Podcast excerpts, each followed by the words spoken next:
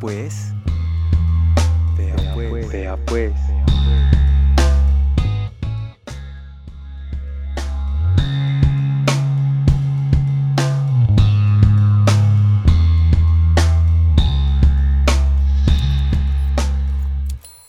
Cachaca realmente eh, es una página de una mujer que busca mostrar dos partes. Una es mostrar cómo viajar como mujer eh, por el mundo. En, muchos de los viajes han sido solos, otros han sido acompañados, pero mostrar em, destinos también distintos, no solamente Estados Unidos, Europa, que es lo que normalmente encontramos, sino también mostrar países como eh, Bolivia, Ecuador, Perú, Sudáfrica destinos que a veces uno no imagina, pero que realmente tienen muchísimo por ofrecer. Y también es mostrar planes aquí en Bogotá, que pues es la ciudad en donde soy, por eso se llama Cachaca Travels, eh, para que así la gente que llegue a Bogotá o los bogotanos salgan de esa zona de confort y vean todas las maravillas de lugares que tiene nuestra ciudad por ofrecer. Eh, bueno, mi nombre es Ana Sofía Cerrato, eh, soy estudiante de doble programa en la Universidad Externado, estudio Administración de Empresas Turísticas y Hoteleras y Gobierno y Relaciones Internacionales. Muchas veces nos acostumbramos a la cotidianidad y olvidamos que es necesario salir de la zona de confort. El miedo a arriesgarnos a lo nuevo se ha vuelto más común de lo que debería. Sin embargo, Existen planes alternativos en nuestra propia ciudad que nos pueden hacer salir de esa costumbre en la que nos sumergimos. Viajar debe ser una cuestión de enriquecerse y empaparse de culturas nuevas y no solo ir a disfrutar de la playa, sol y un poquito de arena. Ana nos cuenta un poquito de esto y de su proyecto Cachaca Travels. Bienvenidos nuevamente a Vea Pues. Mi nombre es Diego Quintero y hoy presentamos Ser Turista en tu ciudad? Inicialmente, cuando me gradué del colegio, yo estoy en San Jorge, Inglaterra, eh, decidí emprender un viaje sola a mis 18 años, que comenzó en el Chocó, luego me fui a Perú y luego me fui a Sudáfrica.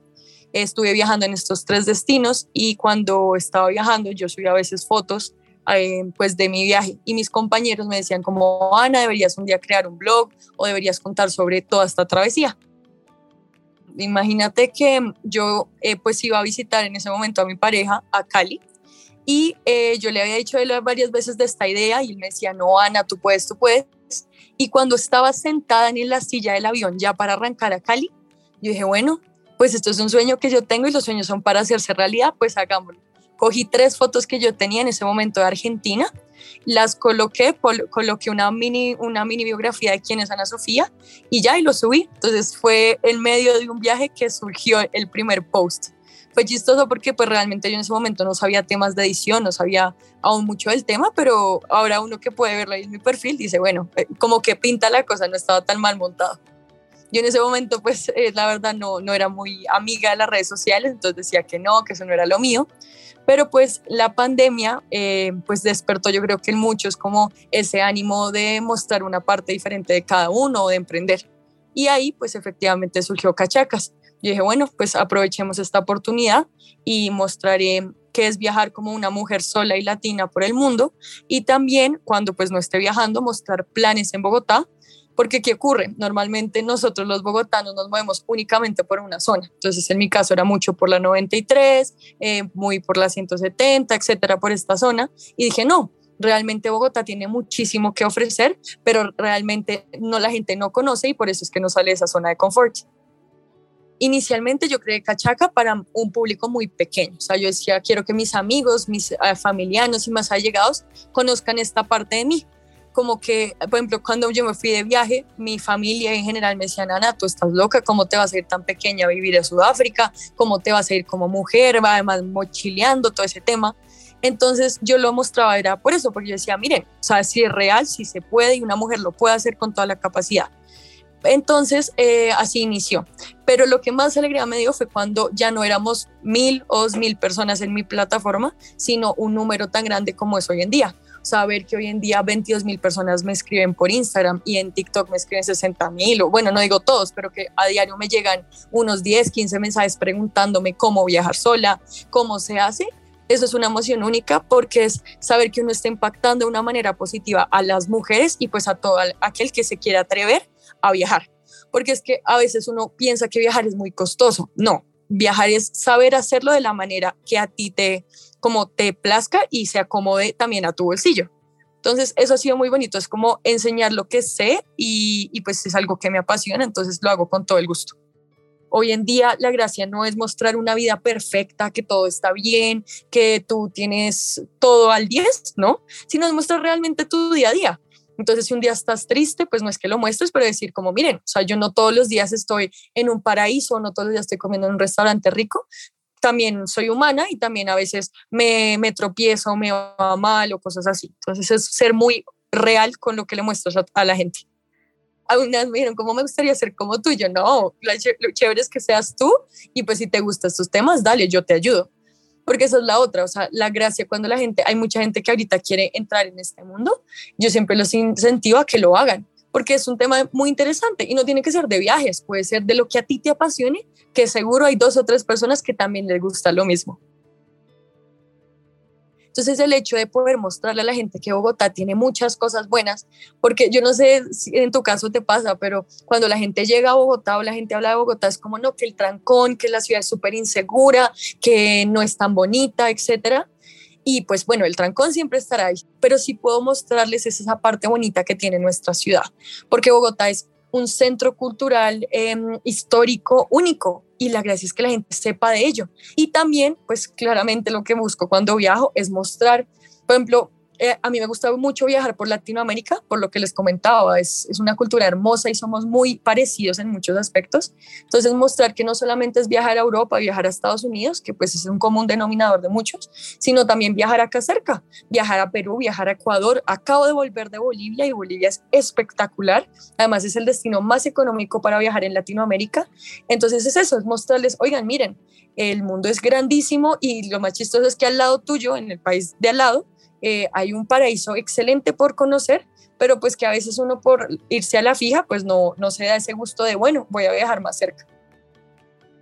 Yo siempre he dicho que, o sea, ahí se aplica el dicho típico colombiano, no hay que dar papaya. Es decir, tú puedes viajar a Europa, puedes viajar a Estados Unidos, puedes viajar a África. Lo importante es que tú como mujer, si vas a viajar sola, no des papaya. Es decir, yo, Ana Sofía, por ejemplo, voy a un bar no hay ningún problema, pero hay hasta, hasta un cierto límite en donde yo, por ejemplo, puedo tomar. Porque uno, porque como yo estoy sola, pues tengo que cuidarme. O, por ejemplo, si me voy a quedar en un hospedaje, reviso que la zona sea segura. Estos son como tips básicos que cualquier persona sabe y eso te asegura que tú tengas un viaje tranquilo.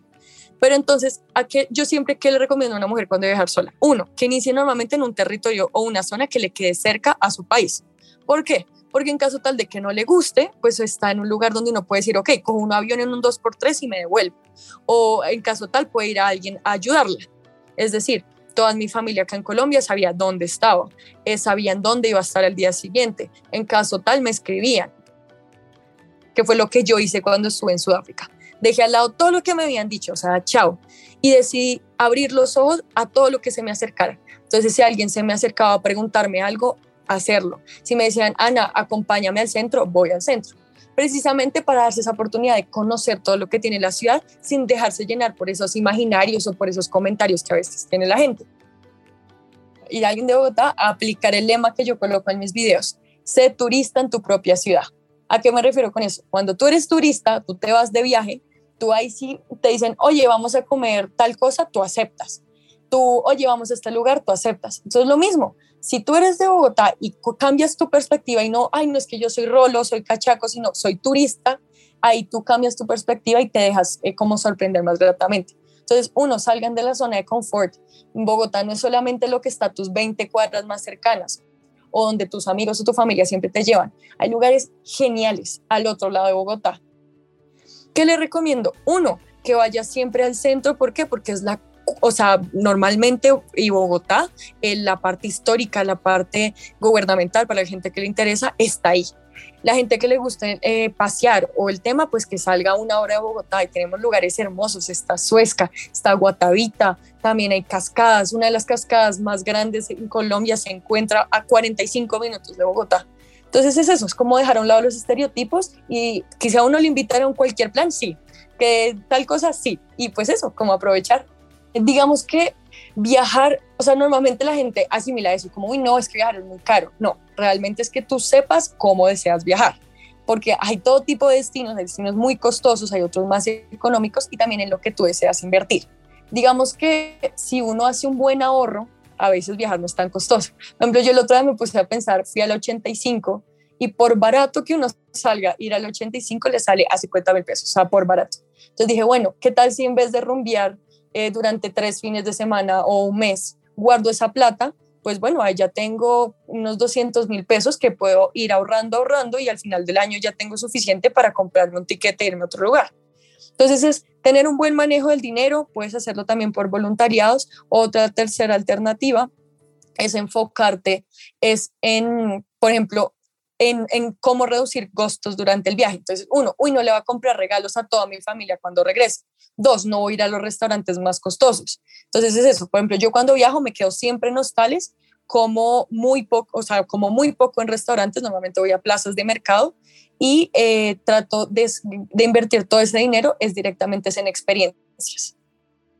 Siento que si es un viaje que tú quieres hacer mucho, es importante informarte de la, de la cultura y de la sociedad en la que estás. A veces es súper importante a tal punto de que puedes tener un roce legal y en otros casos porque pues siento que es importante. Sí, siento que hoy en día es muy importante que uno sepa en el lugar en el que está parado. No es como, ay, yo llegué y pues a la de Dios, que pues también es chévere, pero pues yo no soy tanto a la de Dios, sino, ve, pues si yo ya sé un poquito de la historia, ya voy a entender por qué la gente eh, habla así, o porque mm, las casas son así, o porque este río es asá. Entonces es muy importante para mí como estar muy informado del lugar.